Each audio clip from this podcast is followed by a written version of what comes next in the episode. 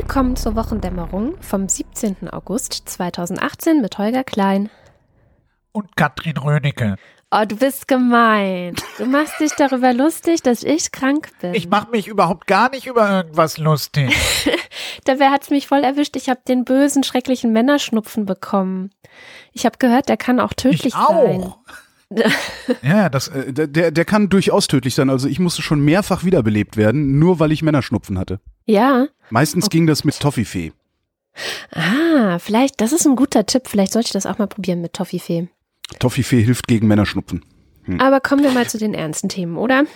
Ich wollte gerade sagen, ähm, ich würde äh, was nachzutragen haben, mal wieder. Das wird Mhm. so langsam. Immer wenn ich rante, gibt's hinterher einen Nachtrag, ne? Das ist so ein bisschen so Donald Trumpesk irgendwie. Einfach so, nee, so war das nicht gemeint. Ich meinte don't, nicht do. Der Nachtrag, den ich hätte, wäre äh, zu diesem Themenkomplex Ryanair, Umwelt, Reisen und so weiter. Da gab's ja reichlich Kommentare. Ähm, was ja immer ein ganz guter Hinweis darauf ist, dass ich mir meine Rants vielleicht lieber vorher aufschreiben sollte, um hinterher weniger missverständlich zu sein. Problem ist, da geht dann die ganze Aufregung irgendwie verloren und das ist ja dann auch doof. Also weil ohne Aufregung ist ja kein guter Rant. Also vor allen Dingen kam mir den Kommentaren rum, so als als Ergebnis so für mich jetzt, dass äh, ich billige Flugreisen nicht so an Umweltschutz koppeln kann, wie ich das gemacht habe. Was ich ja, ich bin ja ausgegangen von, ähm, ich bin ja ausgegangen von Billigreisen ist böse und außerdem Umweltschutz. Und das funktioniert so nicht, weil es sind nämlich zwei zunächst mal voneinander getrennte Komplexe. Einmal billige Mobilität durch Ausbeutung der Natur und jetzt in der letzten Sendung billige Flugreisen durch Ausbeutung von Menschen. Wenn man erstmal auf die Natur guckt, äh, muss man halt sagen, also wenn, wenn realistische Preise für unsere Mobilität verlangt würden, dann wäre ich wahrscheinlich die längste Zeit mal eben drei Wochen nach Malle geflogen, so vier Sterne, 1500 Euro Halbpension oder mal schnell mit dem Auto nach Köln oder sowas. Das ist so ein bisschen wie mit dem Rauchen. Ne? Ich war ja in London und habe gesehen, dass die Kippen da ungefähr 15 Euro die Schachtel kosten. Und ich habe halt in drei Tagen genau eine Person gesehen, die Zigaretten gekauft hat. Und ich war sehr oft im Supermarkt, weil es war sehr warm und ich habe ständig Wasser gekauft. Und fast niemand hat da geraucht. Das ist irgendwie so die, die, der eine Komplex, äh, finde ich. Also das hatten wir ja auch schon, dass äh, im Grunde unsere Mobilität zu billig ist oder vieles sowieso von dem, was wir konsumieren, zu billig ist, weil wir einfach den ja, Raubbau an der Natur nicht äh, äh, eingepreist haben. Ja. Und dann hast du natürlich auf der anderen Seite, der andere Komplex ist dann halt billige Flugreisen durch Ausbeutung von Menschen. Und da gilt für mich auch weiterhin, egal welches Produkt du betrachtest, wenn du billig kaufst, unterstützt du Strukturen, die wiederum andere Menschen zwingen, billig zu kaufen. Ja. Ähm, das ist halt zuvorderst natürlich ein Appell an uns Mittelschichtler, äh, die auf die zweite Reise im Jahr locker verzichten können, um diese eine verbliebene dann bei einem fairen Veranstalter zu machen. Gilt halt genauso für Lebensmittel und, und im Grunde alles sonst. Klamotten insbesondere auch. Ne? Klamotten, genau. Mhm. Und da mal die Empfehlung, wer es noch nicht getan hat, ich habe vergangenes Jahr, also 2017, mit einem fairen Fleischer eine Sendung aufgenommen für meinen anderen Podcast für Vrind. Können wir verlinken in den Show Notes. Der äh, in der Sendung auch erklärt hat, dass er nicht nur sein Personal gut bezahlt, sondern auch nur mit Lieferanten zusammenarbeitet, die ihr Personal gut bezahlen äh, und so weiter und so fort. Und der sagt, er will halt, dass die gesamte Produktionskette ein anständiges Leben führen kann. Ja. Ähm, das ist, glaube ich, sehr, sehr wichtig. Und natürlich ist für uns Mittelschichtler ist es einfach, ne? Also es ist halt leicht zu sagen, ich kaufe teures Fleisch äh, oder oder was weiß ich was. Teures Fleisch. Also, Ja. ja, Ja. es ist ja auch alles so relativ. Ich hatte die Diskussion schon, als ich 18 war, also vor 18 Jahren, mit meinem damaligen sehr kurzen Freund, der einfach eine, eine Fehlbesetzung in meinem Leben war. Äh, Wie man dann vielleicht an der Diskussion schon hätte merken können, weil der war auch der Meinung, ja, man kann doch nicht immer nur gutes Zeug essen, das geht ja gar nicht, dann äh, hat man ja gar nicht mehr genug Geld zum Leben. Und das hat er gesagt und saß mir gegenüber, von oben bis unten in Markenklamotten gekleidet Mhm. hatte ein eigenes Auto, hat sich immer die schicksten, neuesten äh, Elektro-Gadgets gekauft und so weiter. Also you get the point, ja. Also der hat einfach wahnsinnig viel Geld für im Grunde tatsächliche Luxusartikel ausgegeben, um mir dann zu sagen, es sei ja Luxus, wenn er einen realen Preis für gutes Essen zahlen würde. Und dieses Argument, das hast du so, so, so häufig. Es ist halt ganz oft eine Frage der Prioritätensetzung, weil ich damals zum Beispiel überhaupt nicht viel Geld hatte, also wirklich gar nicht viel. Ich habe irgendwie gejobbt im Servicebereich. Ähm, Als wir uns kennengelernt haben, warst du weitestgehend arm, ja. Ja, genau. Also ich hatte, ich habe noch nie viel Geld gehabt, aber diese Sachen, also zum Beispiel gutes Essen, gute Kleidung, ähm, wobei ich bei mir jetzt sagen muss, ich kaufe halt Kleidung meistens gebraucht, weil Mhm. ich generell sowieso versuche, Ressourcen zu sparen. Also einfach Sachen weiter zu benutzen, die andere nicht mehr haben wollen. Das ist auch noch so ein Bereich, wie man. Ist ja auch eine sehr gute kann. Idee. Also wenn man denn unbedingt das Lacoste-Polohemd haben will, dann kann man ja mal gucken, ob es das nicht gebraucht um die Hälfte gibt. Ja. Ja, ja gibt's meistens auch, Ja, also natürlich. zumindest in meiner Größe. ähm, das ist natürlich dann auch wieder so ein Aspekt. Und das sind wirklich Diskussionen, die ich seit, seit E- Ewigkeiten schon immer mit allen möglichen Leuten führe. Und das ist halt eine Frage der persönlichen Entscheidung. Das kam jetzt, finde ich, auch in unseren Blog-Kommentaren sehr viel raus. Ich fand es schön, mit den Leuten zu diskutieren. Also ich fand es total gut, dass so viel zurückkam auch. Und es ist ein Thema, was alle umtreibt. Und was mich besonders gefreut hat, oder was zumindest mein Eindruck ist, ist, dass wir uns alle einig sind, dass wir das Klima retten wollen. Über die Details streiten wir halt noch, weißt du? Was ich ja an den Kommentaren so toll fand oder überhaupt toll finde, ähm, das ist ein Lob an alle, die sich äh, an, an den Kommentaren beteiligen, der Stil der Kommentare, also das ist der, der Umgangston ist klar, wahrscheinlich schmeißt du auch genug Schwachsinniges raus, aber alles, was durchkommt, ist, äh, Ich? finde ich, von einem, ja, weil Ich schmeiß gar nichts ja raus. Nee? Ja, aber ich, ich habe, also ich glaube, wir haben jetzt ein Jahr, haben wir bald Wochendämmerung in der freien Wildbahn. Und in dem einem Jahr habe ich, glaube ich, zwei Kommentare nicht durchgelassen. Oh, oder so. cool, Ja. cool. Ne, das ist bei mir schlimmer äh, auf meinem Blog, aber ich bin auch äh, länger dabei. Nee, ähm, das, das Schöne an den Kommentaren ist, dass die sind immer gehaltvoll. Also ich finde halt nichts schlimmer als Kommentare, die einfach so, ja, ist doch Schwachsinn oder irgendwie sowas, sondern da sind halt Leute, die setzen sich halt wirklich damit auseinander, auch, auch wenn ich deren, deren Einstellung nicht unbedingt teile. Das ist halt immer lehrreich, weil es zwingt einen dann doch dazu, nochmal nachzudenken. Was du sagtest, dass ähm, er da sitzt mit den, mit den Klamotten, also mit den Markenklamotten, aber es nicht einsieht, äh, ordentliches Geld für ordentliches Essen zu bezahlen. Das ist, ähm, ich glaube, das ist noch nicht mal unbedingt ein, eine Frage der persönlichen Prioritätensetzung, sondern das ist ja, ich glaube, am Ende ist das, äh, kommen wir da wieder an so eine Kapitalismuskritik. Also die Art und Weise, also die Wirtschaftsordnung, die wir uns gegeben haben, die besteht ja daraus, dass immer Wachstum sein muss und ähm, daraus, dass immer Wachstum sein muss, folgt zumindest an vielen Stellen so ein, so ein Überbietungswettbewerb. Ja? Mhm. ähm, boah, der hat ein geiles Telefon, dann will ich auch ein geiles Telefon oder ein geileres Telefon. Und ne, dadurch schaukelt sich das hoch und du hast dann auf einmal Produktzyklen und auf einmal erscheint es niemandem mehr schwachsinnig, sich alle zwei Jahre ein neues iPhone zu kaufen, zum Beispiel.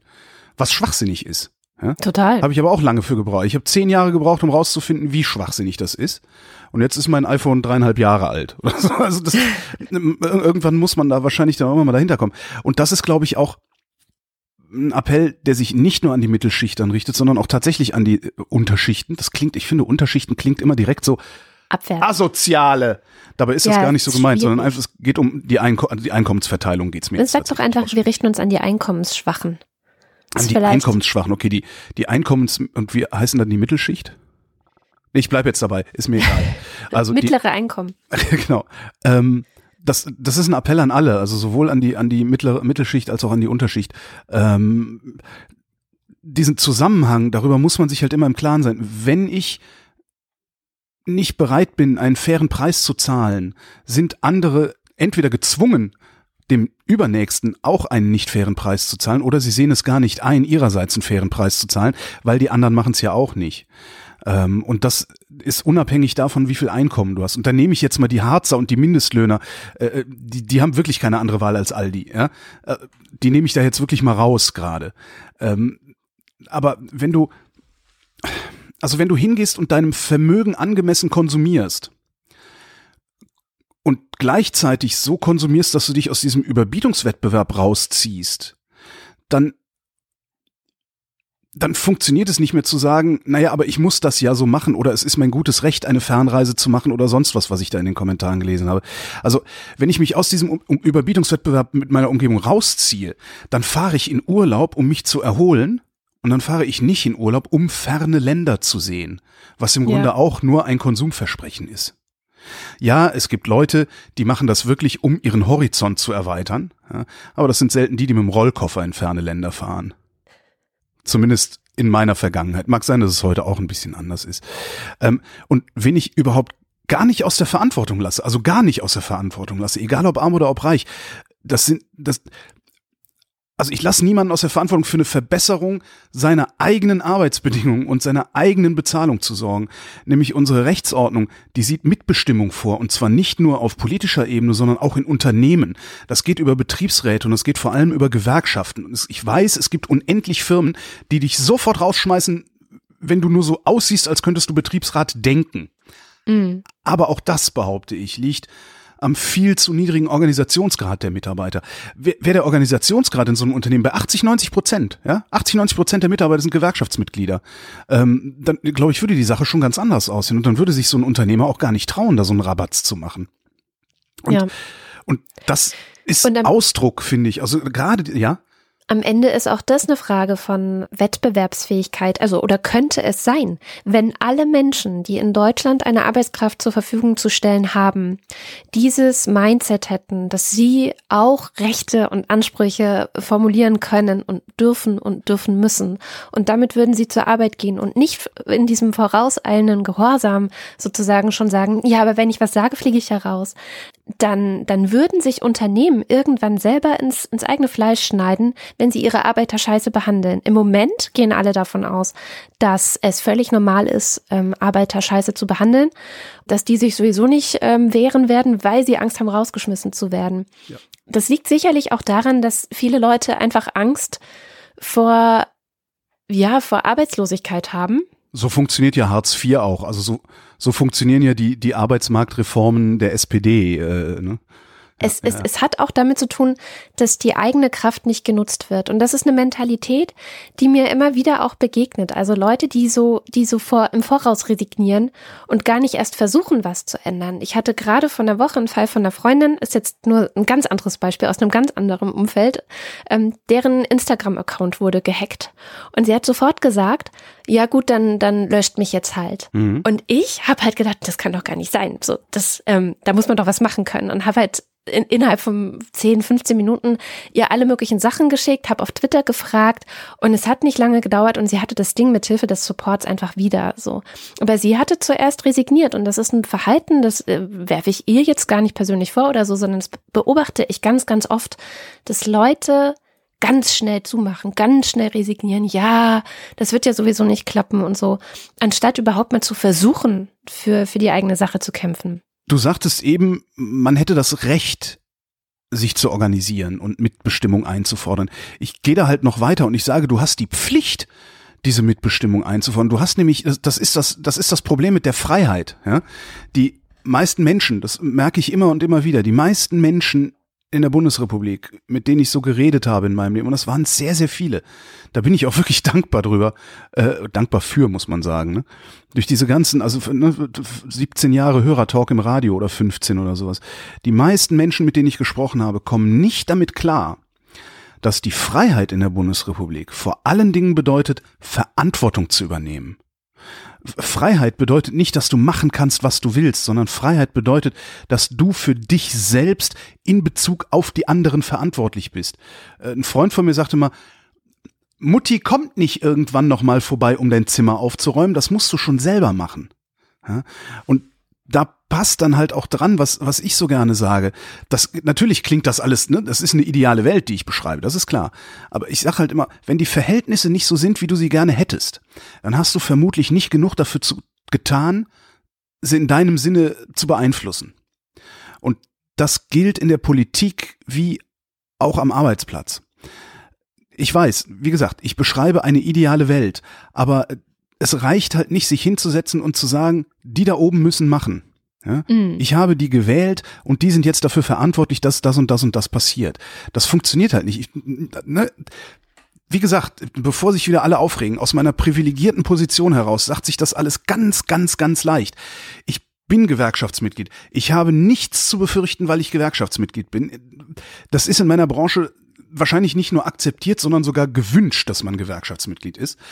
Und trotzdem haben wir Freien vor Jahren äh, schon mal den RBB bestreikt, um unsere Ansprüche durchzusetzen.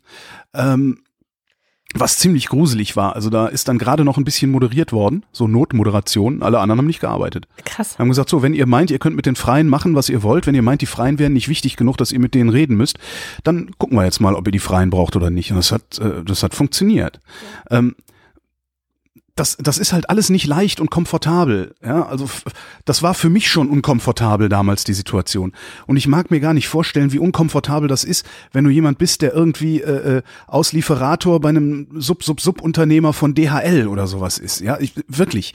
Äh, aber das ist Demokratie nun mal. Die ist nie komfortabel. Die ist nicht selbstverständlich. Da muss man jeden Tag dran arbeiten.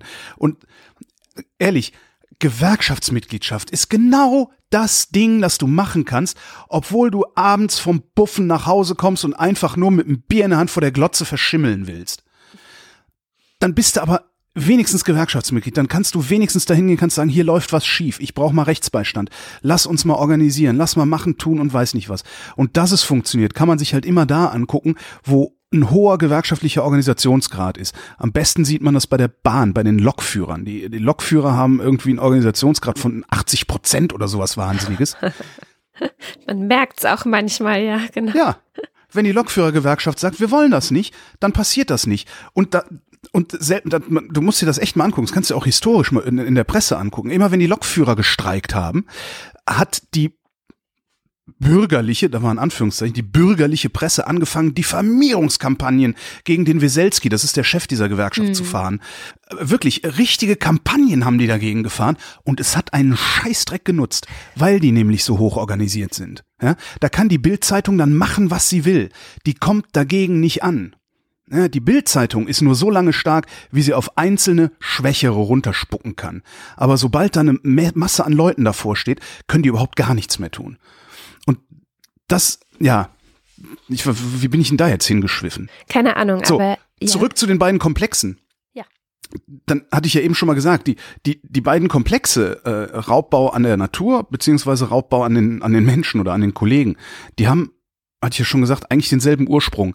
Das ist so ein Kapitalismus, so ein Raubkapitalismus, dem wir uns ohne Not eigentlich unterworfen haben äh, den wir, den wir wirklich so sehr zu unserem Lifestyle gemacht haben, dass wir uns einbilden, und jetzt zitiere ich einen Kommentar aus, äh, aus, aus äh, von der Webseite, dass wir uns einbilden, ein Recht auf Fernreisen zu haben. Und zwar selbst dann, wenn wir uns das unter Idealbedingungen, ja, also keine Ausbeutung, selbst dann, wenn wir das uns unter Idealbedingungen eigentlich gar nicht leisten könnten. ist schon Und das finde ich äh, äh, problematisch, weil würde die Umweltzerstörung eingepreist, wären wir vermutlich da, wo meine Familie in den 1980ern waren.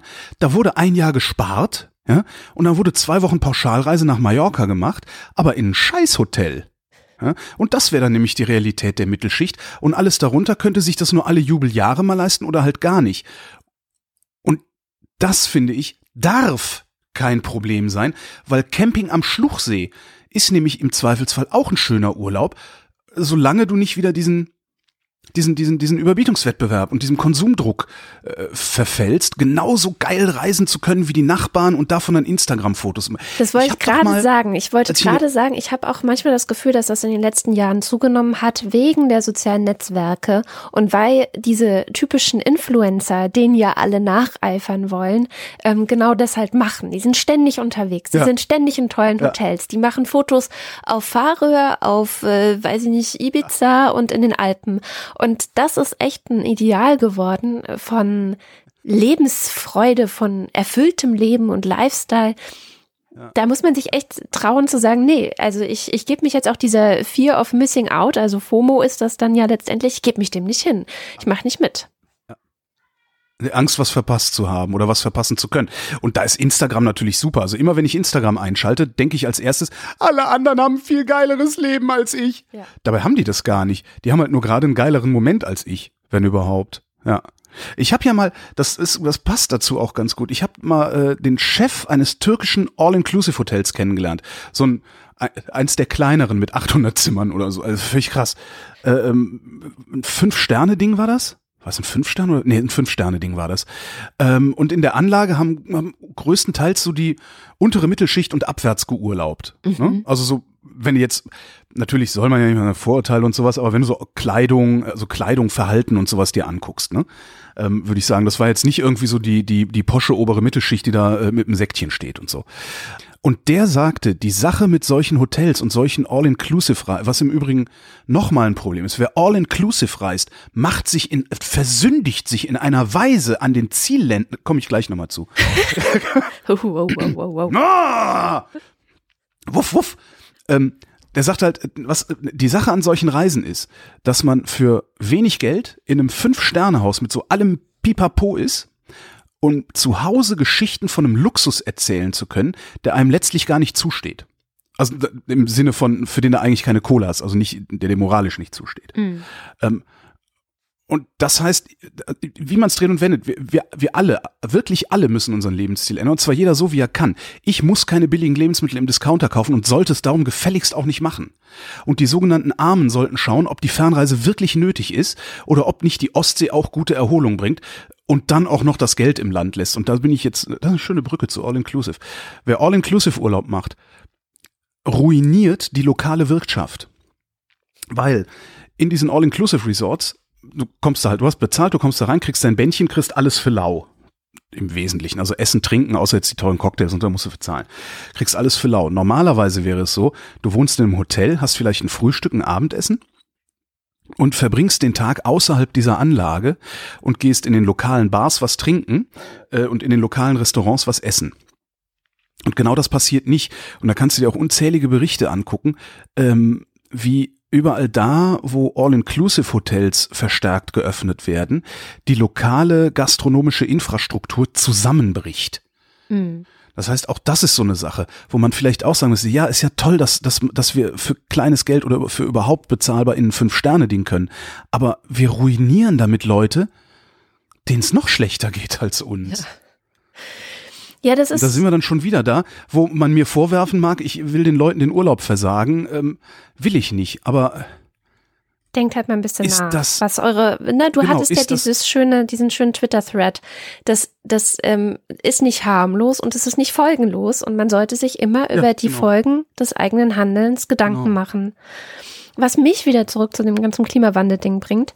Ähm, Und so ein, einen noch, das hattest du auch in die Kommentare irgendwo geschrieben. Das Problem ist ja dann auch, ähm, ich kann den nächsten Vorwurf schon hören. Ja, Holger Klein, du reißt dir dein Maul auf, Umwelt, bla bla bla, ähm, aber dann fährst du mit dem Auto. ja, Ja, mache ich. Ja. Ich bin halt nicht 100% heilig. ja. Es geht ne? ja auch Und nicht darum, wenn ne? du meinst, wenn, wenn du meinst, Kritiker, ja, dass du 0% heilig sein musst, weil ich ja nur 60% heilig bin, ne, dann bist du das Schwein. Jetzt hast du aber wirklich genug die Hörer beschimpft, finde ich. Jetzt reicht's. Es reicht. Oh nee, da kommt noch mehr, da kommt noch was. Jetzt- Aha, da kommt nachher noch was. Oh Gott, oh Gott.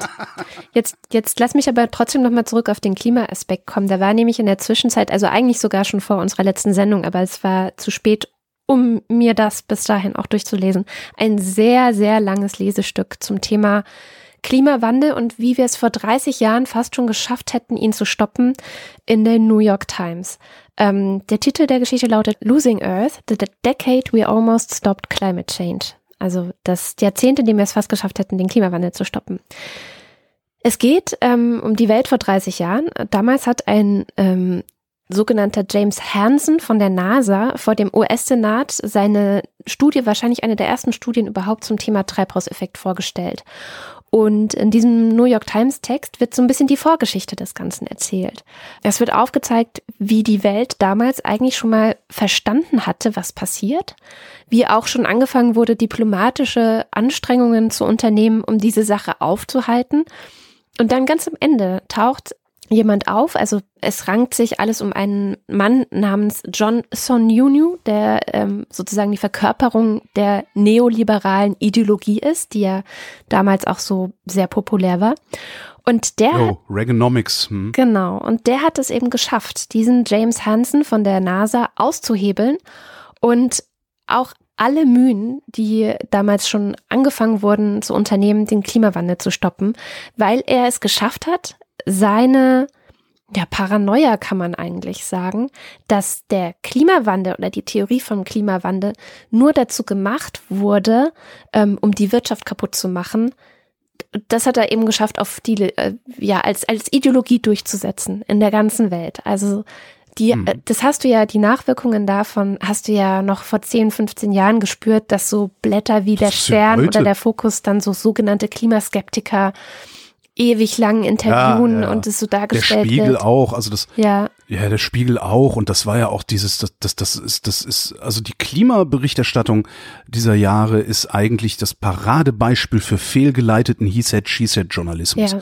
Da gibt es äh, 90 Prozent oder noch mehr aller Fachleute sagen, ja, wir haben einen menschengemachten Klimawandel und ähm, ein, ein äh, von irgendwelchen dubiosen Leuten, die waren übrigens gerade im Fernsehen, äh, das Eike-Institut, das ist irgendwie aus dem Thüringischen kommen die irgendwie. Die haben halt, die wettern halt gegen Klimawandel. Ja. Das ist irgend so ein, so ein, ich weiß nicht, es ist ursprünglich mal so ein arbeitsloser Elektroingenieur gewesen oder so, der da äh, den Laden aufgezogen hat. In der letzten Ausgabe des Monitor, verlinken wir die Sendung, ähm, haben sie den mal ein bisschen hinterhergespürt und äh, rausgefunden, dass die mit äh, an Sicherheit grenzender Wahrscheinlichkeit von US-Neoliberalen finanziert werden. wo sich Das der Kreis wieder schließt, ne, zu diesen Ja, vor genau. 30 Jahren. Aber das war, ne? das war wirklich so krass. Die haben, die haben wirklich, da, es gibt, es gibt Wissenschaftler, die sagen, ja, ich habe mich damit mein Leben lang beschäftigt, es ist äh, so und so und meine Kollegen sagen das auch. Und dann kommt ein so ein Hansel aus dem hinters, hintersten Thüringer Wald und sagt, nee, das ist ganz anders und der wird gleichrangig in der Presse behandelt. Das war, also das ist ein Medienversagen gewesen. Ich wäre fast geplatzt vor Ärger damals. Ja. Und ich fange schon wieder an damit. Und das Problem ist, wenn man das liest, also ich habe diesen Text in der New York Times gelesen, man ist hinterher wirklich extrem deprimiert. Also eigentlich geht es ans Depressivsein ran, weil man das Gefühl hat, es kann doch alles nicht wahr sein, dass wir, wir stehen heute wieder dort, wo wir vor 30 Jahren schon mal waren, wenn überhaupt. Also es war, es war wirklich schon kurz davor, dass man, dass man, dass man es eigentlich geschafft hätte. Und das Problem ist, dass wir 30 Jahre vergeudet haben. Wir haben wirklich 30 Jahre vergeudet und wir haben ja letzte Woche gehört, haben jetzt noch zwei Jahre übrig, um irgendwas zu tun, was wahrscheinlich, wie du ja so schön gesagt hast, ja, wir haben gar keine Chance. Ne? Also es ist ähm, äh, schwierig. Und weil mich das alles so deprimiert hat, mh, und ich auch vor ein paar Wochen schon mal ein sehr deprimierendes Gespräch mit meinem Kind darüber hatte, wo er mich auch gefragt hat, was ist eigentlich mit dem Klimawandel, was, was steht uns da bevor und so. Und ich dann mal ehrlich mit ihm geredet habe. Dummerweise ähm, lagen wir beide schon in seinem Bett, also es war beim ins Bett bringen. Und hinterher äh, hatte ich mich mit der blöden Situation konfrontiert gesehen, dass ich nicht wusste, Dass er nicht mehr pennen konnte. ja, wie ich jetzt, wie ich es jetzt schaffe, dass er wieder gut schlafen kann, ja. Ich habe heute deswegen mal mit meinen Kindern darüber gesprochen, weil letztendlich sind die ja diejenigen, die davon wahrscheinlich am meisten betroffen sind. Also du und ich, wenn wir Glück haben, werden wir die schlimmsten Auswirkungen dieser Klimakatastrophe, die wir gerade dabei sind, äh, zu verursachen, gar nicht mehr mitbekommen. Also es hatte ja Das- der Jonathan das, äh, Long das letzte Woche erzählt, irgendwie 2100, vielleicht schon früher, aber mit ein bisschen Glück. Das ist sowieso nicht, wir werden davon sowieso nicht so großartig betroffen sein. Wir leben im Westen. Das darf man nie vergessen. Also das, äh, das Schlimmste, was uns, was uns da drohen kann, sind halt so Flüchtlingsbewegungen. Ähm, aber äh, ansonsten, wir werden hier nicht von Überschwemmungen äh, betroffen sein in dem Maße und sowas. Da und falls doch, dann sicher. bauen wir Dämme. Ja, wir sind der Westen. Wir haben Geld genug, Dämme zu bauen. Ja? Mhm. Also wir sind nicht die Leidtragenden. Das sind ganz andere Leute. Kommen wir vielleicht gleich nachher nochmal zu der Dürre hier, aber okay, also jetzt erstmal meine Kinder, pass mal auf. Was wisst ihr denn überhaupt vom Klimawandel oder was habt ihr so für eine Idee, was passieren wird? Also, wenn der Klimawandel wirklich eintreffen würde, was wahrscheinlich ja auch passiert, wenn die Menschen nicht in den nächsten paar Jahren was tun, dann wird es viel heißer auf der Erde und wir kriegen das ja die, das Ganze ab und Mit ihr meinst du ihr Kinder, also die, die jetzt klein sind. ja, Wie findest du das? also ja, manchmal mache ich mir schon ein bisschen Sorgen, weil die Erwachsenen sind ja dann die, die das jetzt alles machen und wir können ja gar nichts dafür und dann kriegen wir das ab. Jetzt ähm, zum Beispiel beim Thema Fliegen oder so, da wart jetzt vor allem ihr zwei auch die, die mit mir immer ganz schön geschimpft haben, wenn ich zum Beispiel mit dem Holger in den Urlaub geflogen bin oder so. Warum habt ihr da so geschimpft? Weil das Fliegen ist halt richtig Umweltverschmutzung, weil da kann man doch auch andere Varianten nehmen, zum Beispiel mit Schiff oder mit Autos. Das dauert dann zwar ein bisschen länger oder mit einem Zug, aber trotzdem, dafür fliegt man halt nicht. Was denkst du denn zu dem ganzen Thema Klimawandel und so? Verstehst du das schon? Weil du bist ja acht, du bist ja ein bisschen jünger. Habt ihr darüber schon mal in der Schule geredet oder so? Ja, so ein bisschen haben wir darüber geredet, aber auch nicht so dolle. Weil wir hatten ja im letzten Schuljahr das Thema, die Erde ist unser einziger Planet. Und was hast du da gelernt zum Thema? Zum Beispiel, dass man Müll sammeln kann oder so welche Sachen. Dass man halt die Welt sauber halten sollte. Und für wen hält man die Welt sauber? Für die Natur. Und wenn es jetzt nach euch ginge, also ich meine, im Moment, wir versuchen vielleicht weniger zu fliegen, versuchen weniger Müll zu machen und so, aber das ist ja nur unsere kleine Familie. Wir sind dann jetzt drei Leute, vielleicht noch ein paar mehr, aber was ja eigentlich passieren müsste, wäre, dass die Politik, also zum Beispiel die Bundeskanzlerin, ähm, die Regierungsparteien, dass die sagen, wir machen was anders. Was würdet ihr euch denn wünschen, was die machen? Also, dass weniger fliegen, also dass Flüge zum Beispiel teurer werden oder dass man nur eine bestimmte Anzahl im Jahr fliegen darf. Damit meinst du, dass das sozusagen sichergestellt wird, dass die Menschheit insgesamt nicht mehr, ähm, ich sag mal, CO2 in die Atmosphäre stößt, als gut ist für, für das Klima? Ja, und vielleicht auch die Dieselautos überall verbieten und stattdessen Elektroautos einführen. Oder bessere Verpackungen, also nicht immer nur Plastikverpackungen, sondern auch welche, die man wiederverwendet oder recycelt. Und jetzt nur noch mal zur Sicherheit, weil unsere Hörer wissen natürlich, dass ich so ein ähm, sehr ökologisch denkender Mensch bin. Aber das sind jetzt nicht alles Dinge, die euch eure Eltern eingeredet haben, oder? Nein, nein. Nee. Also das sind auch Sachen, die man heutzutage in der Schule lernt. Ja, das lernt man in der Schule. Also wir haben da auch eine gute Klassenlehrerin. Also manchmal, wenn man was bestellt, sind es ganz kleine Sachen, die in ganz großen Kartons verpackt sind. Das finde ich nicht gut. Ja, das waren meine Kinder zu dem ganzen Thema. Das haben euch doch nicht eure Eltern eingeredet oder wollt ihr heute ohne Nachtisch ins Bett? Nein, das ist halt tatsächlich, natürlich reden wir viel darüber, aber die Kinder hatten das ganze letzte Schuljahr ein Themenjahr. Ähm, wir haben nur eine Erde, war das Motto, mhm. und haben sich ein Jahr lang äh, an allen möglichen Ecken und Enden mit dem ganzen Thema ja Klimawandel, Umweltschutz, ähm, Müll war ganz groß äh, auseinandergesetzt und haben da zum Beispiel die BSR besucht oder ähm, waren im Naturkundemuseum und lauter solche Sachen. Also haben auf jeden Fall sich sehr intensiv mit dem Thema beschäftigt und äh, dadurch haben sie tatsächlich auch sehr viel einfach eigenes Wissen. Also es ist jetzt nicht so, dass ich die ganze Zeit da sitze und denen einrede, dass alles ganz schlimm ist oder so. Was man ja denken könnte, aber ist nicht so. Es ist tatsächlich umgekehrt, dass die oft oder meistens mit mir geschimpft haben. Wenn ich geflogen bin zum Beispiel, dann habe ich wirklich richtig Mecker bekommen von meinen Kindern. Ja, passt auch noch, also die ganze, ganze ist alles, was ich sonst noch für die Sendung recherchiert habe, ist, ist äh, hätte ich einfach auch lassen können, wenn ich gewusst hätte, dass das doch so ausufert hier, aber egal. Der, ähm, es gab noch einen Kommentar im Blog und zwar wurde einfach nur ein YouTube-Video verlinkt mit dem Satz, hier vielleicht mal ein anderer Blick auf den Klimawandel. Oh ja. Es ist ein 50 Minuten Video, das ähm, anzugucken, ich einfach keine Zeit gefunden habe. Äh, es ist mir auch zu anstrengend, äh, oft solche Videos zu gucken. Es ist ein Video, in dem äh, Gerd Ganteför, er ist Experimentalphysiker und zählt zu den sogenannten Klimaskeptikern.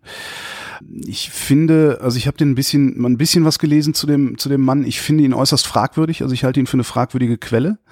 Ähm, nichtsdestotrotz kann man sich seine Argumente ja auch mal anhören. Ähm, was glücklicherweise jemand gemacht hat im Blog, hat er nämlich die äh, Sachen, die Gante für erzählt, äh, kurz zusammengefasst, damit man sich mal schnell drüber lesen kann. Ähm, er schreibt, er zieht aus den Klimadaten folgende Schlüsse. Deutschland bzw. die Schweiz können den CO2-Ausstoß auf Null senken und das 2-Grad-Ziel würde trotzdem verfehlt. Ja, das ist richtig. Hm. Ja? ja, ist das so, ja. Trotzdem, trotzdem ist es kein Argument dafür, es nicht zu tun. Ähm, dann hat er das Argument, dass äh, er sagt, einer muss, muss mal damit anfangen, dann werden alle anderen Länder das schon nachmachen. Das entkräftet Gante für, äh, damit, dass gerade die Länder, die am meisten CO2 ausstoßen, überhaupt kein Interesse daran haben, das zu ändern. USA mit Trump, Kanada, Ölsand, China äh, mit seiner Kohle. Jein. Doch. Genau. Also da, dem, dem würde ich vehement widersprechen. Äh, erstens machen sie es nach. Ja, wenn nicht irgendwann mal irgendwer damit angefangen hätte, wäre die Bundesrepublik jetzt nicht so weit, dass wir das in dieser Weise, auch in dieser Breite gesellschaftlich diskutieren. Ähm, man muss nur nach Kalifornien gucken, was da passiert, Eben. was da umwelttechnisch getan Auch wird. New York, also du kannst nicht sagen die Genau. USA, sondern in den USA so nicht, gibt genau. es verschiedenste Strömungen und Bewegungen Ja. und da gibt es sehr, sehr, sehr fortschrittliche, avantgardistische Aktionen, wie zum Beispiel auch den Staat zu verklagen ähm, wegen Umweltverschmutzung und sowas, ja. Das ist übrigens, scheint das so ein bisschen eine Spezialität von Gantefeld zu sein, äh, immer so ähm, die USA zu machen. Weißt du, so Donald Trump hat gesagt, wir machen das nicht mehr, ah, dann gilt das für die ganzen USA, dann, daraus kann ich ein Argument ziehen. Also ein bisschen so auch so, so dieses übliche Pass pro Toto, was, was, was Besitzstandswahrer gerne benutzen. Außerdem äh, darf man, glaube ich, nicht übersehen, dass diejenigen Länder, die damit anfangen, äh, ja, klimaneutrale Technologien zu entwickeln oder sowas, die zukünftigen Weltmarktführer sein werden. Das ist nämlich auch nochmal ein Aspekt. Da darf man, wir sind hier immer noch im Kapitalismus. Das darf man nicht vergessen, ja. Wir sind hier nicht in Takatuka-Land, äh, wo dann irgendwie die Blümchen wachsen. Hier geht's knallhart ums Geschäft. Ja. Und ich möchte verdammt nochmal, dass die Bundesrepublik Weltmarktführer in diesen ganzen Ökotechnologien der Zukunft ist. Ja, weil nämlich irgendwann die Chinesen auch sagen, wir haben zu viel Smog, was sie jetzt schon sagen. Wir haben zu viel Smog, wir müssen irgendwas machen. Und wenn die sich dann umgucken, dann möchte ich, dass die Chinesen gezwungen sind, bei uns die teure Technologie zu kaufen. Ja, das ist nämlich auch noch so ein, so ein Ding, was man da, äh, glaube ich, bedenken muss. Dann schreibt er, äh, das weltweite Bevölkerungswachstum mit ebenso wachsendem Energiebedarf heb, hebelt die Verringerung des CO2-Ausstoßes erstmal aus, da in den Ländern, wo die Bevölkerung wächst, billige Energie erzeugt wird, bisher durch Kohle. Richtig. Jeder einzelne Euro aber, den ich bei Atmosphäre einzahle, führt dazu, dass eben keine Kohle verbrannt wird. Weil die nämlich dahin gehen in diese Wachstumsländer und sagen, hier pass mal auf, bevor du Kohle anzündest oder hier den Wald abholst, nimm doch diesen Solarkocher, der macht das für lau. Mm. Ähm, also ich finde Gante für ah, sehr, sehr fragwürdig. Es gibt auch genug Artikel im, im Netz, mag man sich selber mal irgendwie zusammen googeln, die sich mit seinen Thesen auch kritisch auseinandersetzen. Ähm, womit ich auch nicht einverstanden war, war, Einschränkung der Mobilität wäre ein Rückschritt. Ähm, genau, dass es ein großer Verlust wäre, wenn man fremde Kulturen nicht mehr so einfach erreichen bzw. kennenlernen könnte.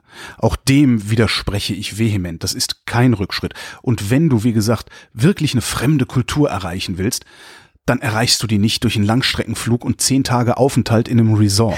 ja, genau. Ja, vor So, allem, ich finde auch, ja was, was, was ausgeblendet wird, sind Gleichzeitigkeiten. Also man Ja, guckt, man guckt Mhm. so in die Vergangenheit und sagt, na ja, die Entwicklungsländer äh, verbrennen ja auch nur Kohle.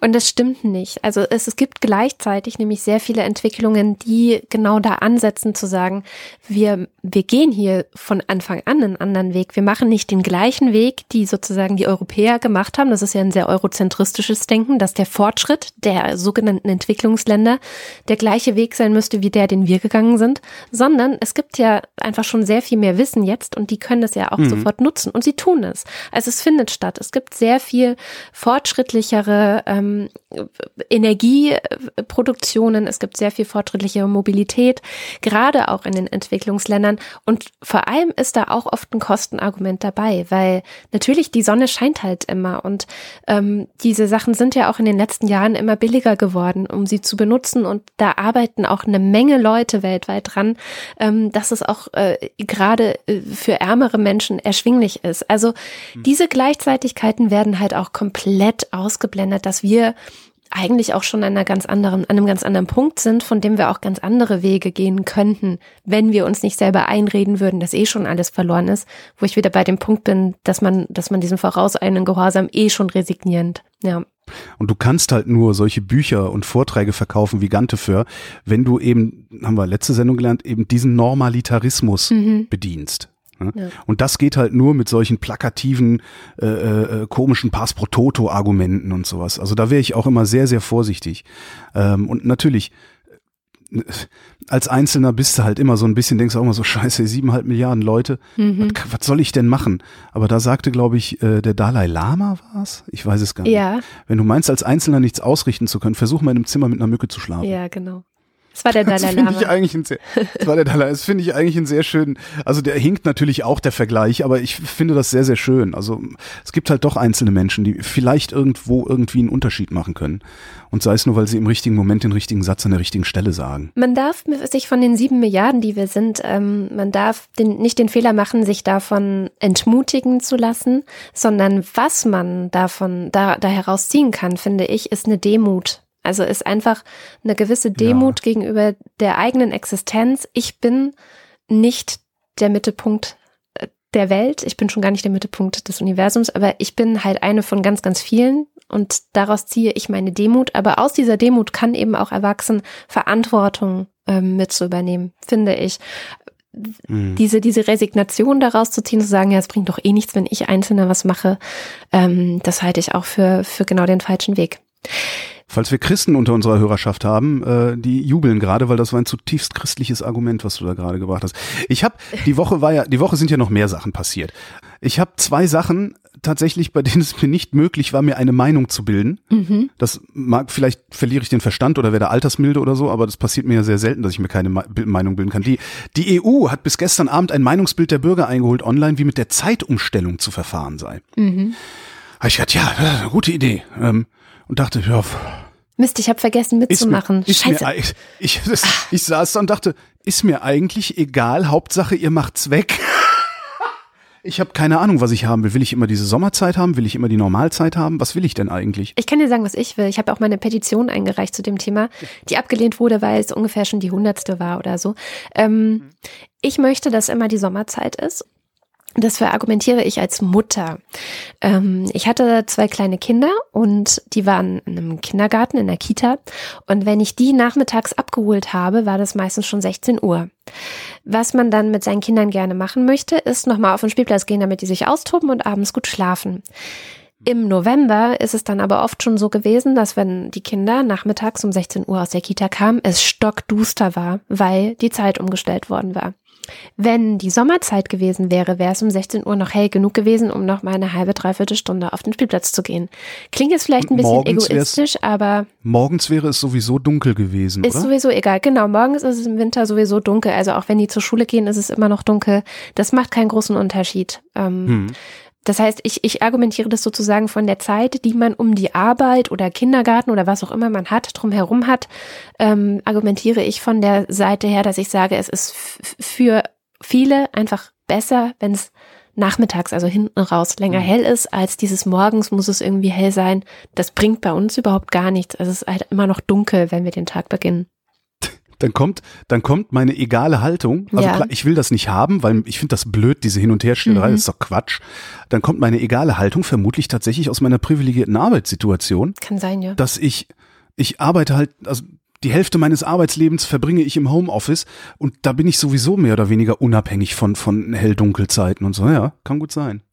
Ist jetzt aber halt, äh, wie gesagt, das ist eine Meinung als Mutter. So. Ja, nee, aber da kann ich mich gut anschließen. Also das ist doch prima. Dann hätte ich noch was, wo ich deine Meinung brauche. Ich Ja. habe nämlich bei noch einer Sache, und da fällt es mir noch schwerer, mir eine Meinung zu bilden. Äh, und zwar äh, haben wir ja seit April Dürre. Mhm. Also abgesehen von Hitze haben wir auch Dürre. Es ist sehr trocken. Ähm, der Deutsche Bauernverband hätte gerne finanzielle Unterstützung vom Bund. Und zwar hätten die gerne eine Milliarde, weil viele Betriebe wegen der Wetterlage existenzgefährdet seien. Mhm. Ähm, einerseits finde ich das völlig nachvollziehbar, ja, weil es ist so krass, ne? das ist ja auch noch nicht mal ein Hochwasser, was dann irgendwie was macht oder so. Das ist so krass, äh, dass ich durchaus nachvollziehen kann, dass man, dass man den Leuten helfen muss, weil die sind ja auch für Nahrungsmittelproduktion verantwortlich und so weiter. Ähm, Wir hängen von Andererseits denke ich aber auch, der, der Bund hilft mir ja auch nicht, wenn ich wegen Stromausfall oder was weiß ich keine Wochendämmerung machen kann. Der Bund hilft den Winzern auch nicht, wenn es mal irgendwie ein Hageljahr gegeben hat oder sowas. Und ich weiß nicht, wie ich mich zu dieser Frage positionieren soll. Mhm. Ich weiß es nicht. Das ist total krass. Es gab Also einen recht langen Artikel, ich glaube, es war in der Süddeutschen, über Mhm. die Bitte der Bauern um Unterstützung wegen der Dürre. Und der war verknüpft mit der Forderung, ich weiß gar nicht mehr, wer es geschrieben hatte, dass die Bauern aber bitte auch ihr eigenes Verhalten ändern müssen. Wir erinnern uns an das Interview mit Nick Reimer, der ja auch gesagt hat, in der Landwirtschaft passiert einfach auch so viel Mist, also wird einfach auch so viel CO2 produziert, unnötiges, ähm, klimaschädliches CO2, dass sozusagen die auch ein Stück der Schuld selbst mittragen für die Misere, die sie jetzt haben. Und Mhm. das ist ein Argument, bei dem ich mitgehen kann, wo ich sage, ja, also es muss sich unbedingt was verändern. Nur ähm, hat das vielleicht nichts damit zu tun, dass die Bauern gerade Dürre erleiden und Geld brauchen. Also natürlich ist es verlockend zu sagen, guck mal, du Bauer, ähm, Du hast ja jetzt in den letzten 50 Jahren äh, diese konventionelle Landwirtschaft mit vorangetrieben. Du hast deinen Teil dazu geleistet, den, die Natur mit auszubeuten. Ähm, und jetzt willst du Geld dafür haben. Äh, das kriegst du aber nur, wenn du jetzt deine Haltung und deine, deine Arbeit änderst. Also ich verstehe, dass es eine Verlockung ist, das miteinander zu Na, das verknüpfen. wäre, aber, na, das wäre ja vielleicht sogar noch machbar. Ja. Also, äh, äh, also das fände ich gut. Also jetzt zu sagen, du kriegst nix, weil du bist selber schuld, das finde ich problematisch, weil er Eben. ist ja nicht alleine schuld, Eben. sondern Das äh, ne. US-Weizenbauern auch und so. Äh, Aber wenn man sagt, so pass mal auf, mein Freund, du bist mit Schuld daran, dass es so ist. Wenn du jetzt aufhörst, mit Schuld daran zu sein, dann werden wir dich großzügig finanzieren und den Umbau deines Hofes und weiß nicht Ja. was. Das wäre doch ein guter Deal sogar. Ich fände das genau Das okay, hey, stell auf, stell auf Ökolandwirtschaft um, extensive Tierhaltung und wir haben keine Probleme. Du kriegst alle Kohle, die du brauchst. Ja, aber was ist mit denen, die es nicht machen? Und das ist genau der Punkt. Also deswegen kann man es nicht verknüpfen, weil ich bin grundsätzlich der Meinung, Das ist wieder Ökodiktatur. wir hängen von diesen Leuten ab. Ich habe nichts mehr gegen Ökodiktatur, muss ich ganz ehrlich sagen, aber das ist ein anderes Thema. gab einen schönen, sehr schönen äh, Interview bei den Riff-Reportern. Ich weiß nicht, hast du schon mal von den Riff-Reportern eigentlich gehört? Wir müssen mal ein bisschen mehr über die Riff-Reporter hier reden. Ich habe da mal irgendwie, die war mal wahrgenommen, aber so, was das jetzt ist. Die müssen wir mal ein bisschen hier in die Sendung holen, weil ich finde, die machen Okay. sehr, sehr gute Arbeit. Ähm, ist auch so ein unabhängiges Journalistenkollektiv, die versuchen, Ah, ähm, auf ein neues Finanzierungs- und ähm, Gemeinschaftsmodell zu setzen, um guten Journalismus zu machen oder so. Also gibt's ja gerade so Mhm. mehrere, die das ausprobieren und die machen einen Kanal bei denen oder einen Thema bei denen ist klimasozial, weil sie versuchen, diese ganze Klimadebatte als eine Sozialdebatte zu sehen. Also sie sagen halt, es ist wichtig, dass wir ähm, gesellschaftliche Veränderungen kommunizieren, um, um überhaupt dem Klimawandel Herr werden zu können. Also sehr, sehr interessante Ansätze. Und die hatten ein Interview mit einem Typen, dessen Namen ich vergessen habe, der äh, hat ein Buch geschrieben, in dem es genau darum geht, ähm, Verbote, Ökodiktatur.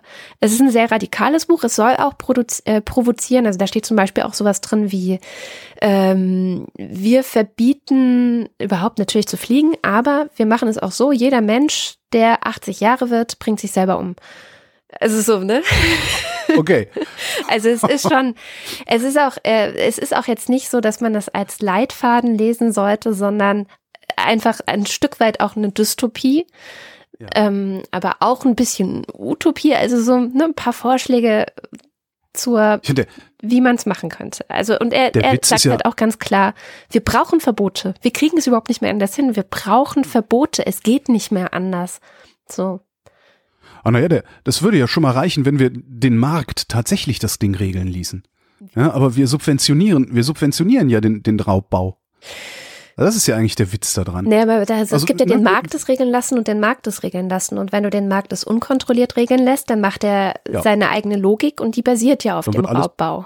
Genau. Du musst das stimmt. den Ja, okay, stimmt. Markt es regeln lassen und aber das einpreisen. Also die, Ja, die das- das Einpreisen wäre- genau. einpreisen. Das wäre dann die, das Einpreisen wäre dann die Ökodiktatur sozusagen. Aber Mhm. das wäre was, womit ich tatsächlich leben könnte, solange die Alternative vorhanden ist. Und die wäre ja dann vorhanden, weil es ist ja der Liter Benzin, der dann acht Euro kostet oder sowas.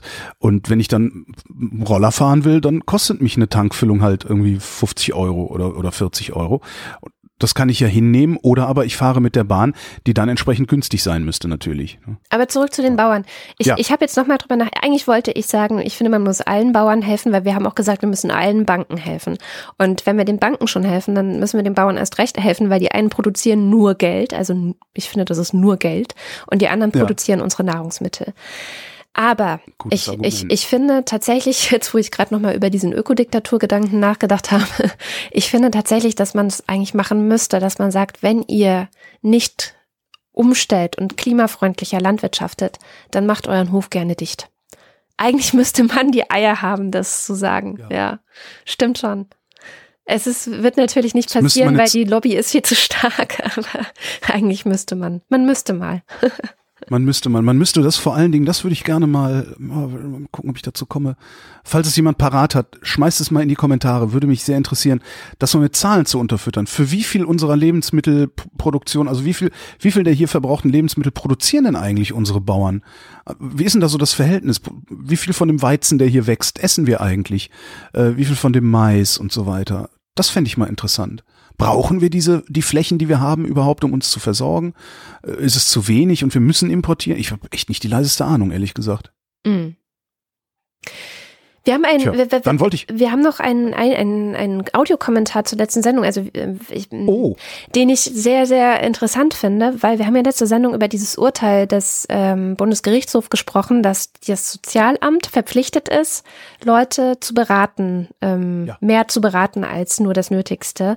Und wir haben einen Kommentar von Jenny, die arbeitet in so einer Behörde und die hat mal ein Ah, ja. bisschen erzählt, wie das so ist, weil du hattest ja auch eine eigene Theorie, wie das da vielleicht so ist. Ach so, ja, meine Theorie vom, vom, vom, vom, vom ja, diese, die strukturelle Verschwörungstheorie, die, Die ich hatte, strukturelle ne? Genau. Verschwörungstheorie, genau. Dass jeder gerne, jeder gerne so wenig Kosten wie möglich produziert, um am Ende äh, ein Bienchen in sein Heftchen geklebt zu kriegen. Ja. Genau, da haben wir jetzt mal eine Innenansicht zu dieser Verschwörungstheorie. Hallo Kada, hallo Holger. Ich bin's nochmal Jenny. Also, da ich auch in einer Behörde arbeite und Holgers Interpretation vom Mitarbeiter des Monats mir ein bisschen hm, nicht gefällt. Also, Verwaltungen, Behörden arbeiten wie folgt. Wir haben eine Statistik, es gibt tatsächlich Statistikdruck und wer seine Statistik nicht schafft, darf beim Chef antanzen, so wie das auch in der freien Wirtschaft ist. Nur, dass du in der Regel vielleicht nicht sofort gefeuert werden kannst. Aber das heißt nicht, dass du keinen Stress ausgesetzt wirst. Das heißt, es gibt nicht den Mitarbeiter des Monats. Und es gibt schon gar nicht eine Belohnung dafür, dass du wenig Kosten fabrizierst.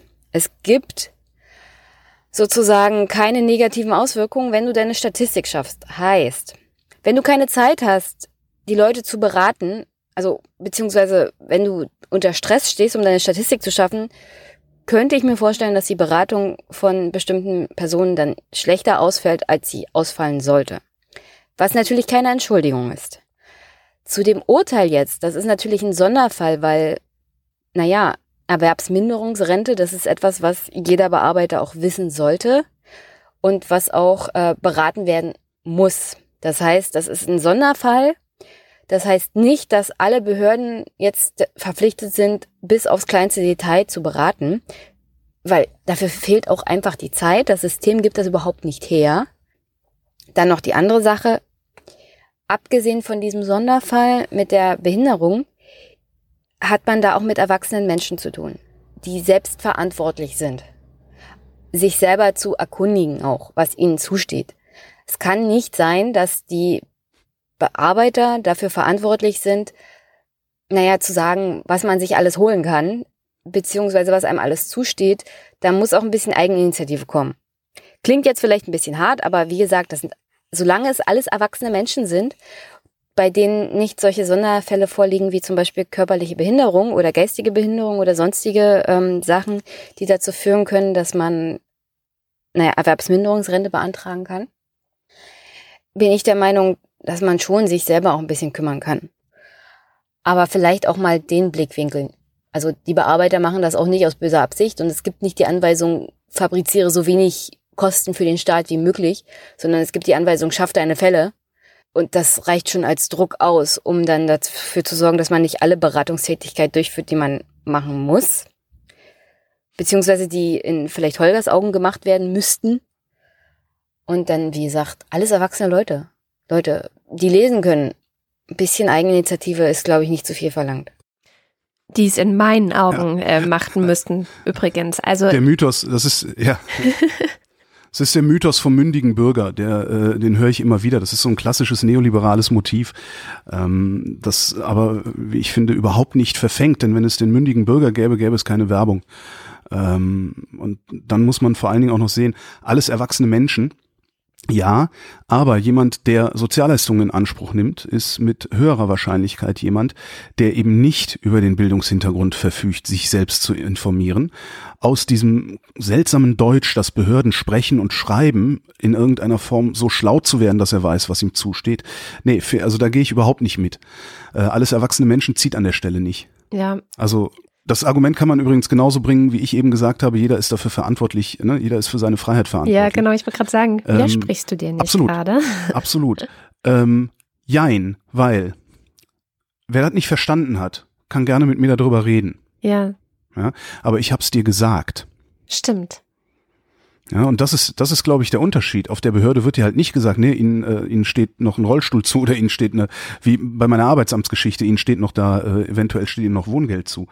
Ähm, das ist das eine. Also ich äh, halte das für einen Mythos, diesen mündigen Bürger, auch, auch und gerade äh, bei Behörden und Vorbehörden. Mhm. Und ähm, nur weil es nicht aktiv Belobigungen gibt, ja, ist meine Theorie nicht falsch. Also am Ende äh, ist es halt ein vorauseilender Gehorsam, der da passiert. Ich finde Schaff deine aber auch, Statistiken, sonst kriegst du Stress. Genau. Ist halt das umgekehrte Fleißbienchen. Also genau, ich finde, letztendlich hat sie ja auch ein bisschen bestätigt, dass es gar nicht zu schaffen ist. Und dass es andere Gründe hat, als wir vielleicht dachten. Aber ähm, am Ende hat sie ja zugegeben, dass man gar nicht schafft, alle so zu beraten, wie man es müsste. Und das finde ich schon ein starkes Stück dann wieder. Wo sie natürlich in der Zwickmühle steckt, ne? Klar, das ist richtig. Aber da, da wäre dann so ein Urteil natürlich, wenn das ein bisschen umfassender wäre, eine, eine sehr praktische Sache. Weil wenn das Gericht sagen würde, nee, ihr müsst das. Hm. Seht zu, dass ihr das macht. Dann hast du nämlich auf einmal wieder einen impliziten Handlungsauftrag an die Politik, mehr Leute einzustellen, die sich darum kümmern. Ja. Oder weniger missverständliche Broschüren zu formulieren.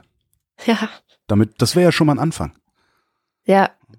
Oder überhaupt, also es gibt ja auch diese Telefone dann, wo man anrufen kann, um sich auch Informationen zu holen und so. Und ich kenne es selber, also ich habe ja auch eine Zeit lang beim Jobcenter ähm, ein bisschen Geld bekommen, aber auch erst nachdem wir vor das Sozialgericht gezogen sind, was für mich auch wieder so ein Fall ist, ne? Wenn ich nicht einen Anwalt in der Familie gehabt hätte, der sich zufälligerweise auch mit solchen Sozialfällen immer wieder befasst hat, wäre das vielleicht gar nicht so einfach gewesen, das, was mir tatsächlich zugestanden hat, zu bekommen. Also da ist jetzt auch wieder nur ein Fall unter vielen, aber ich kenne so viele. Also eine Freundin von mir lebt auch schon seit vielen Jahren von Hartz IV und erzählt jedes Mal, wenn wir uns treffen, Geschichten davon, wie sie sich mit dem Jobcenter darum streitet, ob ihre Tochter ähm, ein Monatsticket bekommt oder nicht. Was, da geht es um 20 Euro im Monat, aber die wird da schikaniert, wo es nur geht. Und das sind dann vielleicht diese Einzelfälle und so, aber ich habe schon immer das Gefühl, es steckt ein System dahinter. Und wenn man schaut, es sind 160.000 Fälle gerade noch offen vor dem Berliner sagen, ja. Sozialgericht. Das können keine Einzelfälle sein, alles. Es sind halt dann keine Einzelfälle mehr, ja. Da, da ist vielleicht, da steckt vielleicht nicht System dahinter, aber da gibt es ein strukturelles Problem Absolut. und zwar ein ganz großes strukturelles Problem, ja. Absolut. Äh, Gut, nur zwei Drittel davon sind äh, Hartz-IV-Geschichten, aber immerhin. Ne? Also, Ja, ja gut, aber das, das ist ja, und das sind alleine, das sind nur die Leute, das sind nur die Leute, die die Ressourcen haben, äh, intellektuell, finanziell, strukturell, wie auch immer, die die Ressourcen haben, so eine Klage zu erheben. Ja? Wie viele mögen da unterwegs sein, die das überhaupt nicht können, weil sie es nicht verstehen. So und hätte ich ohne diesen Anwalt in der Familie, hätte ich es nicht verstanden Ja, oder gewusst. Ja. Und das zu verstehen, das ist wiederum ein Bildungsproblem. Ja? Und wir haben eine Bildungsmisere. Wir haben weite Teile der Bevölkerung, die ja, nicht, die, die von unseren Bildungseinrichtungen nicht in die Lage versetzt worden sind, folgerichtig Schlüsse zu ziehen aus Beobachtungen. Nenne ich es mal so. Ja, es gibt unglaublich viele Leute, die, ich, das hast du doch fast jeden Tag, wenn du irgendwie mit, mit, mit, mit wem diskutierst, dass du denkst, sag mal, Alter, hast du das nicht zu Ende gedacht? So, wo du, wo du Argumente präsentiert kriegst, die so absurd sind, dass du noch, dass dir noch nicht mal ein Gegenargument einfällt. Das ist so, auf, zu so einem Schluss kann man ja überhaupt nicht kommen, wie du mir gerade präsentierst. Und das heißt, wenn ich sage, es sind alles erwachsene Menschen, dann muss ich aber auch erstmal dafür sorgen, dass sie auch alle wirklich erwachsen sind. Also wenn ich den mündigen Bürger formuliere, dann muss ich ihn auch mündig machen. Und daran scheitern wir ja schon. Mm. Ich muss da jetzt aber auch die Menschen ein bisschen in Schutz nehmen, die nicht alles zu Ende denken. Man hat ja überhaupt nicht die Zeit und die Ressourcen, immer Natürlich, alles zu ich Ende mach zu das denken. ja auch. Genau. Ja, ja, ja. Und wir haben es noch am ehesten, weil wir in diesem Job arbeiten, der noch am ehesten versuchen muss, Fakten zu checken und möglichst vieles zumindest bis zum Ende zu denken, um einfach keine Unwahrheiten in der Öffentlichkeit zu verbreiten. Ja, also es ist unser Job. Von daher ist es nochmal eine andere Rolle, die wir jetzt haben. Und daraus sollte man auch nicht überheblich werden. Es ist nicht möglich, alles zu Ende zu denken. Es ist auch nicht möglich, alles zu verstehen. Aber Natürlich, aber es, ich meine so einfache, einfache Sachen. Kumpel von mir ist Türke, Taxifahrer, ja, ähm, hat sich eine Wohnung gekauft und hat sich darüber aufgeregt, wie viel er für die Wohnung bezahlt hat. Und sein Argument war, dass er dafür ja auch einen Mercedes hätte kaufen können. Punkt. Da war sein Argument zu Ende und da war auch sein Gedanke zu Ende. Und der ist nicht doof. Also manchmal denke ich schon, also Alter, was ist denn das schon wieder für ein Quatsch, was du da erzählst? Aber der ist nicht doof, der geht arbeiten, der ernährt seine Familie, äh, weißt du, das, das ist ein ganz normaler Mensch hier. Äh, und der sagt aber, ja, hätte ich mir Mercedes verkaufen können. Und ich musste dem erst sagen, immer, hast du mal überlegt, was der Mercedes in zehn Jahren wert ist und was deine Wohnung in zehn Jahren wert ist? Und dann hat er weitergedacht und ist zum Schluss gekommen, dass der Mercedes die schlechtere Wahl gewesen wäre. Das meine ich schon mit, weißt du? Ich weiß. Und das sind ganz normale Leute. Das ist äh, so und dann kommst du auf einmal in die Mühlen der Bürokratie. Ja, ich wage nicht daran zu denken. Also da, da scheitere ich doch schon dran. ja, ich auch. Und ich verstehe sehr gut, was die da schreiben und was die da formulieren. Ich, Ja, ich, ich verstehe es schon nicht, muss ich ganz ehrlich sagen. Ich habe da ein Talent für. Ja, nee, ich verstehe es schon nicht. Ich finde es schon echt schwierig. Und wenn die dann, also ich, ich bin dann sehr unsicher auch. Ich trete dann gegenüber Mhm. so einer Behörde auch entsprechend unsicher auf. Und das ist natürlich ein gutes Einfallstor für die, wenn die dann sagen, naja, aber hier das und das, das ist ja so und so. Dann bin ich sofort verunsichert und denke, ich habe nicht recht. So, äh, und dann äh, muss ich mich überwinden. Es ist wirklich eine Überwindung zu sagen, vielleicht habe ich ja doch recht. So, und jetzt gucke ich mir das nochmal genau an und dann vielleicht auch jemanden hin. Der Punkt ist, wenn man was nicht versteht, ist das nicht schlimm. Wenn man was nicht schafft, zu Ende zu denken, ist es auch nicht schlimm. Mein äh, früherer Chef Helfried Münkler hat immer gesagt, man muss nur wissen, wo es steht oder wen man fragen kann. Das sind die zwei wichtigen Dinge, die man, die man, Ja. die man wissen muss, so, ja. Du musst nicht alles wissen, aber du musst wissen, wo es steht oder wen du fragen kannst. Und das ist eine Ressource, die, glaube ich, ähm, jetzt wird ganz groß in dieses bourdieu'sche äh, soziale Kapital gehört oder kulturelle Kapital. ui, ui. Hm. Wahrscheinlich so ein Mix daraus. Es gibt halt einfach sehr, sehr viele Leute, die nicht wissen, wo es steht oder wen sie fragen können. Und da weiß ich auch immer nicht, wie man da, wie man die erreicht, wie man da ansetzt, wie man da ankommt, wie man das, wie man es schafft, ähm, dass alle ein bisschen mehr miteinander kommunizieren, dass man sich so ein bisschen wie im Osten hier äh, gegenseitig halt hilft. Ich verstehe das, du verstehst das und Ich- ne? Ich wollte gerade sagen, indem wir mehr miteinander reden. Ja. Hä? Weil äh, der mit dem Benz, ne? Also Ja. mit dem rede ich halt oft genug, den treffe ich oft und mit dem rede ich oft genug. Und es ist, äh, der hat dann irgendwann auch angefangen, mich nach Dingen zu fragen. Genau. Ja? Ja. Hör mal, was ist eigentlich richtig von diesen beiden Optionen? Was, wie, verhält man sich richtig? Hat er letztens gefragt. Habe ich auch gesagt, da kann ich dir auch nicht sagen, kannst du nur ausprobieren. Aber weißt du, immerhin, der weiß, wen er fragen kann, wenn es Ja. um irgendwie so einen Scheiß geht. Irgendwie äh, hat er gelernt. Ich habe das genauso gelernt. Ich weiß doch auch, wen ich frage. Ich, hab, ich rufe da auch meinen Anwalt an, wenn ich, klar verstehe ich einen Gesetzestext, aber was daraus folgt in der Praxis, weiß ich doch nicht. Und, und das ist aber auch was, was auch der Neoliberalismus versucht, einem auszureden, dass man, also beziehungsweise er versucht einem einzureden, dass man immer alleine klarkommen muss. Und dass es im Grunde eine Schande ist und eine Übergriffigkeit, andere zu fragen, andere um Hilfe zu bitten. Es ist was zum Beispiel, äh, gerade wieder gelesen, Depression, die Epidemie, es werden immer mehr Deutsche depressiv und so weiter und so fort. Und Depression geht total oft damit einher, dass die Leute sich nicht trauen, um Hilfe zu bitten und zu sagen, du, mir geht's nicht gut oder ich brauche für irgendwas länger, äh, sei es auf der Arbeit oder sei es beim Studium oder so, ähm, oder sich mal rauszunehmen oder so, sondern alle haben diesen Druck, die ganze Zeit funktionieren zu müssen und alles selber auf die Reihe kriegen zu müssen. Und das ist auch echt, ich glaube, dass das der Neoliberalismus ist, weil aus dem Osten früher kenne ich so eine, ja, so eine, so eine, so eine Haltung oder so eine Erwartung auch nicht. Also da hat man sich gegenseitig geholfen. War auch nicht anders, also hat strukturell auch äh, einfach, ne, die Bedingungen waren notwendig, dass man das musste. Hm. Aber trotzdem, ähm, ich glaube, dass das auch so eine Verinnerlichung von ne neoliberalem Denken ist. Boah, heute haben wir ja echt eine, eine, eine Scheiß Sendung, ey. Aber ich habe auch sonst nichts Lustiges mitgebracht. Ich hätte hier noch zehn Jahre Airbnb, wo ich mittlerweile auch der Meinung bin, dass man den Scheiß einfach verbieten sollte, genau wie Uber, weil es nämlich nicht so funktioniert, wie es funktionieren sollte. Und natürlich, was daran liegt, dass ich nicht mehrere äh, Einzimmerwohnungen in Berlin besitze, die ich über Airbnb vermiete. Äh, aber ja, Ne, was Ja. habe ich denn noch für ein Thema mitgebracht? Äh, zu wenig Organspenden geht gerade mal wieder rum. Ja? Ah, die Politik macht die Kliniken mitverantwortlich. Äh, was ich jetzt nicht tun Hä? würde. Ich mache dafür ausschließlich die Politik verantwortlich, weil die Politik nämlich zu feige ist, eine Opt-out-Lösung ins Gesetz zu schreiben und sich dabei von solchen Spinnern treiben lässt, äh, äh, die, die, die so Sachen sagen wie, ich will nicht, dass jemand meine Leber bekommt, der sich seine durch Alkohol kaputt gemacht hat. Oh Gott, ja. Und damit meine ich jetzt nicht religiöse, ne? also wer aus religiösen Gründen das ablehnt, äh, okay, muss ich akzeptieren. Ja? Ja. Akzeptiere ich, weil Religion diskutiere ich nicht drüber. Aber äh, sowas. Ist interessanterweise hört man dieses äh, dieses Argument gegen Organspende immer auch äh, oder häufiger habe ich das zumindest gehört aus aus so Ecken, äh, aus denen auch das äh, dümmste Argument gegen Erbschaftssteuer gebracht wird, das man sich so ausdenken kann. Echt?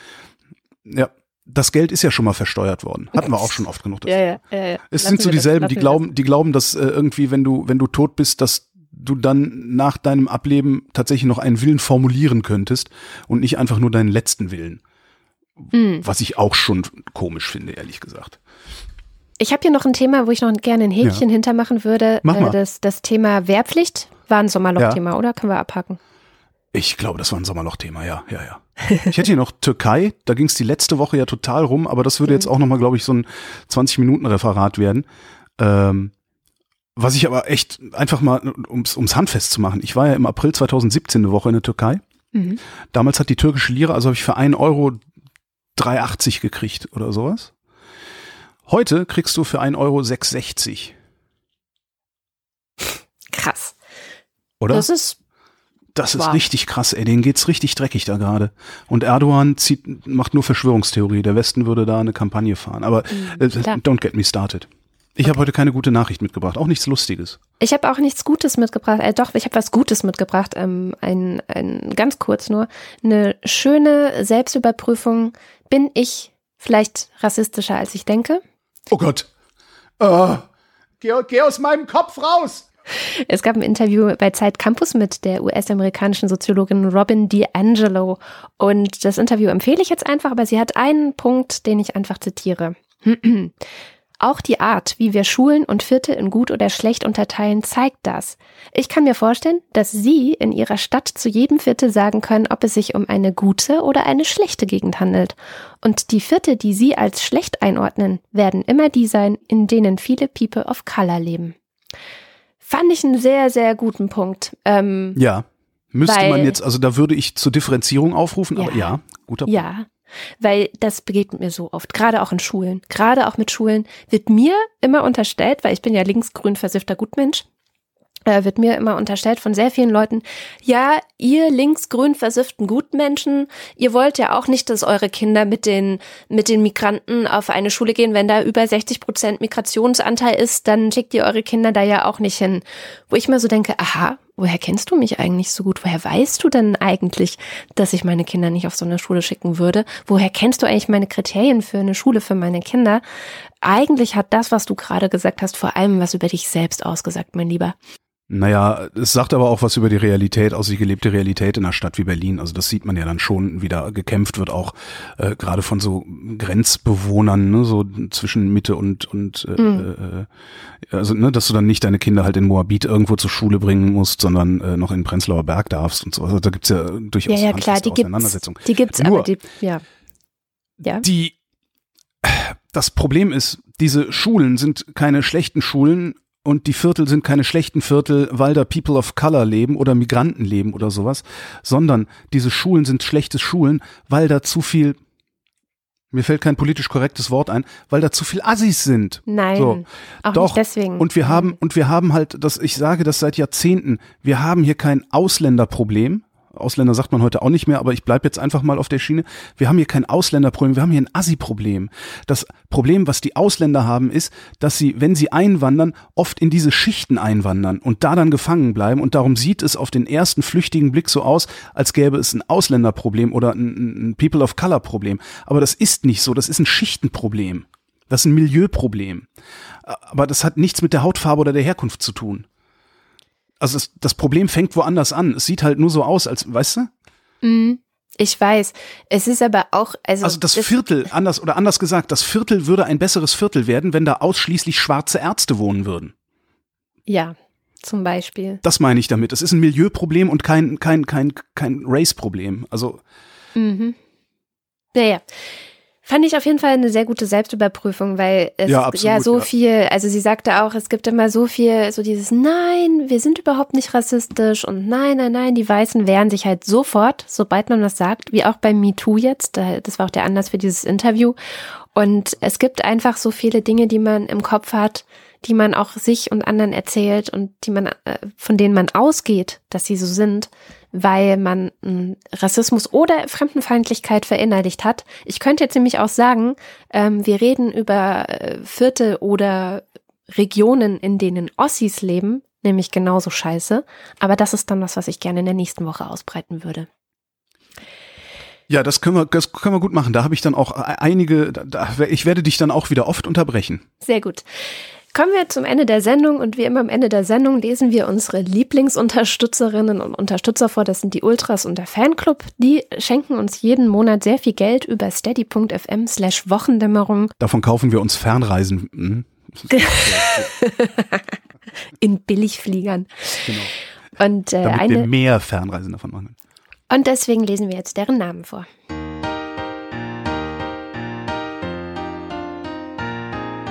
Die Ultras, Oliver Burkhardt, Reto Di Giotto Isola Bella, äh, der im Übrigen eine neue Flasche geschickt hat und ein Modellauto, ein Fiat 600D mit äh, Di Giotto Isolabella äh, Aufdruck. Vielen, vielen Dank, Reto. Roger Eberling, Christopher Itzel, Erik Fröhlich, Benjamin Harnack, Nico Hebel, Norman Holz, Katharina Hüll, Caro Janasch, Matthias Johansen, Dennis Klein, Moss the Techi, Rolf Lühring, Robert Reier, Michael Salz, Jörg Schickis, Andreas Schreiber, Roman Schlauer, Joachim Urlast, Lars von Hof-Hunold, Lars Wagner, Bernd Wehmöller, Christian Wenrich, Justus Wilhelm und das Volk der Fanclub, Jonas Aust, Johannes Bauermann, Miriam Bechtle, Florian Beisel, Andreas Bockisch, Alexander Bonsack, Jan Böske, Birgit Bülow, Felix Bültmann, Hans Damhorst, Christoph Dierberg, Markus Dietz, Jan-Peter Drexler, Elina Eickstedt, Sebastian Flügge, Oliver Förster, Tamino Frank,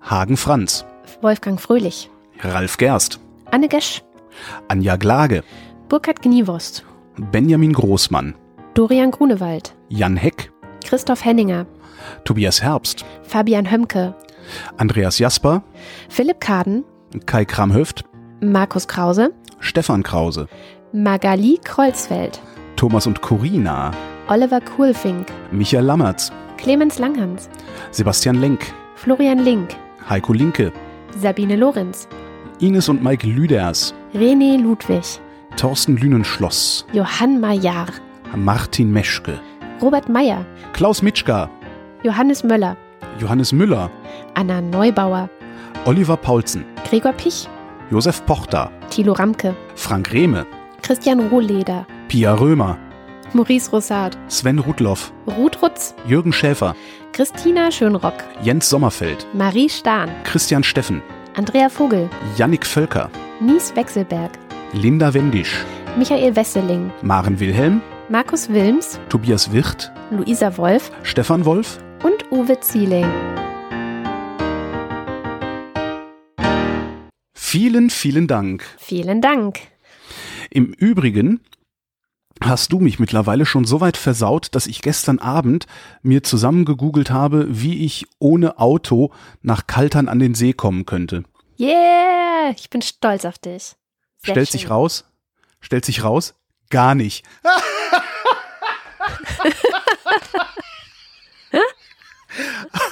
Aber der gute Wille zählt, ne? Auf jeden Fall. Aber es wundert mich, weil ich bin neulich, mh, neulich, ähm, für den Alpenurlaub mit dem Zug nach Österreich gefahren. Und der Zug, mit dem ich gefahren bin, wäre weitergefahren bis nach Florenz, glaube ich, oder Venedig oder irgendwie so. Das heißt, man kommt auf jeden Fall mit dem Zug nach Italien. Du Warum kommt man die nicht mit letzte- dem Zug nach Kaltern? Die letzte Meile musst du mit dem Mietwagen machen dann. Ach so, aber Also du kannst dich ja da mit dem. Bus durchschlagen, aber das wird dann echt mühsam. Also das wird richtig hässlich mühsam dann. Ja. Aber guck mal, du hättest ja schon 90 Prozent sozusagen Auto eingespart, wenn du es bis zur letzten Meile machen würdest und dann Mhm. erst mit dem Auto. Das kannst du ja machen. E-Bike wäre dann natürlich nochmal eine interessante Idee. Das Also abhängig auch davon, abhängig davon, wie lang die letzte Meile ist. Mhm. Ein E-Bike auf der Reise mitnehmen. Mhm. Ist gerade ein großer Trend bei alten, dicken Männern, ja. Habe ich in den Alpen gerade gesehen. Und damit endet die Wochendämmerung vom 17. August 2018. Wir danken für die Aufmerksamkeit. Du musst jetzt sagen Tschüss. Ja, tschüss.